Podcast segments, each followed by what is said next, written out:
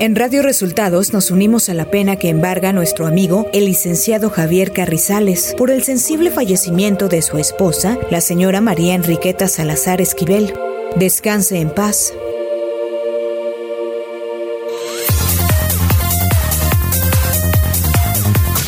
En Radio Resultados. Renuncia Ricardo Mejía como subsecretario de Seguridad para ser el candidato del PT al gobierno de Coahuila. El presidente López Obrador nombra al general Luis Rodríguez Pucio como nuevo subsecretario de Seguridad. Inician precampañas para gubernatura en el Estado de México y Coahuila. Esto y más en las noticias de hoy. Este es un resumen de noticias de Radio Resultados. Bienvenidos al resumen de noticias de Radio Resultados. Hoy es 16 de enero y ya estamos listos para informarle Valeria Torices y Luis Ángel Marín. Quédese con nosotros, aquí están las noticias. La mañanera. Este lunes en la conferencia de prensa, el presidente Andrés Manuel López Obrador dio a conocer que Ricardo Mejía renunció al cargo de subsecretario de Seguridad y lo hizo solo por escrito. Se fue Ricardo Mejía, ahora sí que no me dio ni el adiós, nada más me mandó un papel, sí. Y luego de que como candidato a la gubernatura de Coahuila, Ricardo Mejía nombrara en su discurso a la 4T y a López Obrador, el presidente dijo que él solo apoya al que ganó la encuesta y pidió que no se use su nombre. Lo reitero para que nadie use mi nombre yo apoyo a quien triunfa de manera democrática mediante el levantamiento de una encuesta. Andrés Manuel López Obrador designó al general Luis Rodríguez Bucio, quien anteriormente fungía como comandante de la Guardia Nacional, como nuevo subsecretario de Seguridad ante la renuncia de Ricardo Mejía. Y ya se nombró a el nuevo subsecretario de Seguridad es el general Luis Rodríguez Bucio. Él es el nuevo subsecretario de Seguridad. Él eh, era el comandante de la Guardia Nacional. López Obrador reveló que tras estos cambios, la titularidad de la Guardia Nacional que encabezaba Rodríguez Bucio será asumida por el general David Córdoba Campos. Y en su lugar, como comandante de la Guardia Nacional, va a desempeñarse el general David Córdoba Campos. Va a ser el próximo comandante de la Guardia Nacional.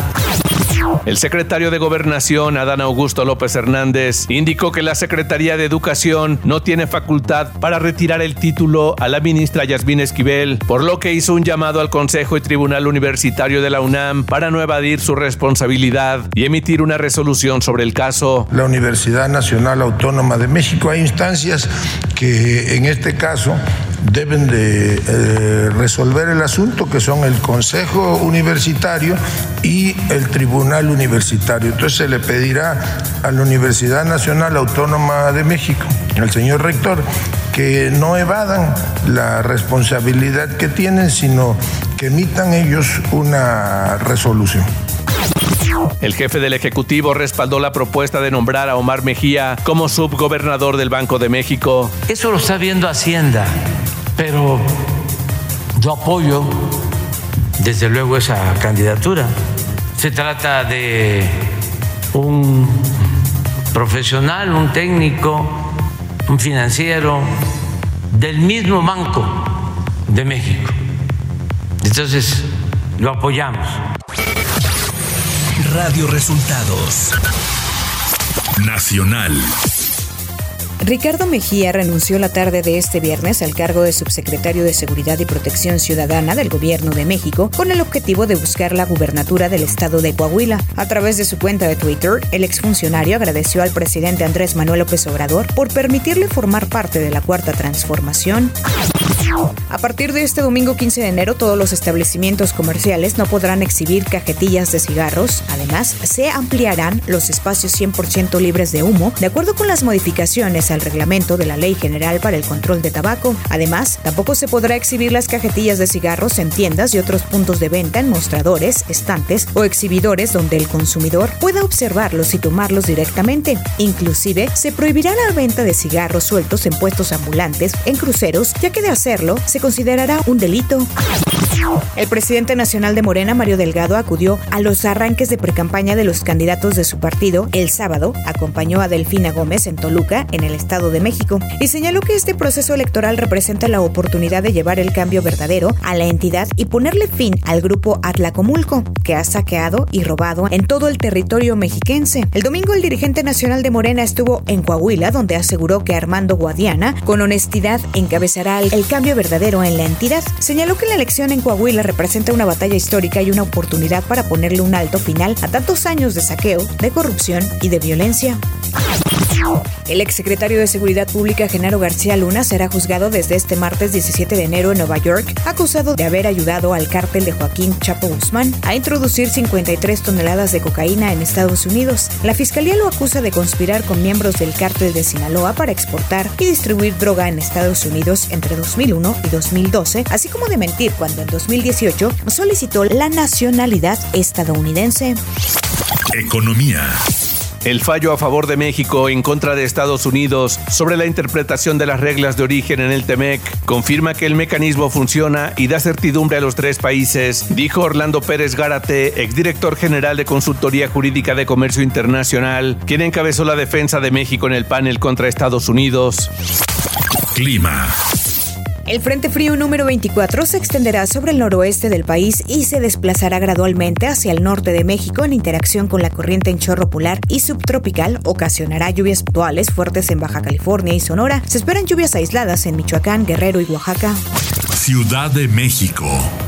La jefa de gobierno de la Ciudad de México, Claudia Sheinbaum, puso en operación el tramo subterráneo de la línea 12 del metro de la Ciudad de México con el propósito de garantizar la seguridad, mejorar la movilidad, así como reducir los tiempos de traslado de 175 mil pasajeros diariamente, quienes realizarán este recorrido en solo 20 minutos. La rehabilitación se hizo con base en todas las especificaciones técnicas y el seguimiento de un comité técnico asesor. Información de los estados. Tras el anuncio de su participación en las elecciones de Coahuila con el Partido del Trabajo PT, Ricardo Mejía Verdeja afirmó que su decisión no resta votos a Morena, ya que quienes decidan apoyarlo será porque nunca se sintieron representados por Armando Guadiana, elegido a través de la encuesta. Mejía Verdeja señaló que no se divide lo que no está unido. Armando Guadiana, el candidato de Morena a la gubernatura de Coahuila, arrancó su precampaña en la entidad con un mitin, arrancó precampaña en la entidad con un mitin donde llamó a la unidad unas horas después de saber que los partidos Verde y del Trabajo irán cada uno con su propio candidato y no en alianza con Morena. Al arranque de campaña de Armando Guadiana asistió Mario Delgado, dirigente nacional de Morena, quien aseguró que Guadiana, con honestidad, encabezará el cambio verdadero en la entidad. Nueva Alianza sorprendió al informar que en las próximas elecciones del Estado de México no irá en coalición con Morena, sino que se unirá a la coalición Va por el Estado de México del PAN, PRI y PRD para apoyar a Alejandra del Moral. En un comunicado, las dirigencias estatales del PAN, PRI y PRD, así como Nueva Alianza, dieron a conocer su registro ante el Instituto Electoral del Estado de México para crear la alianza Va por el Estado de México. Este sábado en Toluca, Estado de México, ante 22 mil militantes y simpatizantes de todos los rincones de la entidad, Delfina Gómez Álvarez, precandidata única de la Alianza Morena, PT y Partido Verde, arrancó oficialmente su precampaña para el proceso electoral por la gubernatura por el Estado de México y este domingo inició el recorrido por los 125 municipios mexiquenses con un evento, con un evento ante 20 mil militantes y simpatizantes en Esahualcoyotl, Estado de México. Luego de la fuga masiva del Centro Estatal de Reinserción Social número 3 de Ciudad Juárez, Chihuahua, a principios de enero, las autoridades lograron dar con la ubicación de otro de los reos evadidos, por lo que suman nueve sujetos que han sido recapturados. Se trata de Daniel L. alias El Toro, quien fue detenido por elementos de la Secretaría de Seguridad Pública del Estado la noche del sábado 14.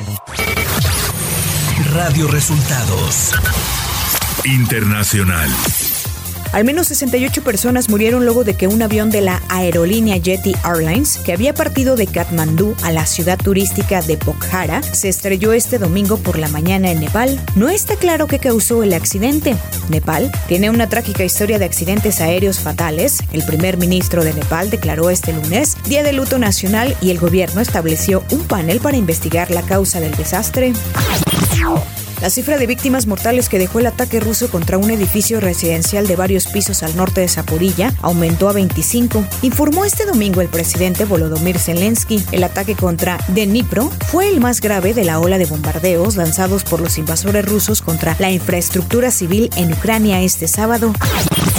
El presidente de Estados Unidos, Joe Biden, declaró la noche del sábado el estado de catástrofe grave en California para complementar los esfuerzos de recuperación estatales, tribales y locales en áreas afectadas. Para este domingo estuvieron previstas nuevas tormentas luego de tres semanas de precipitaciones sin precedentes que han dejado al menos 19 muertos.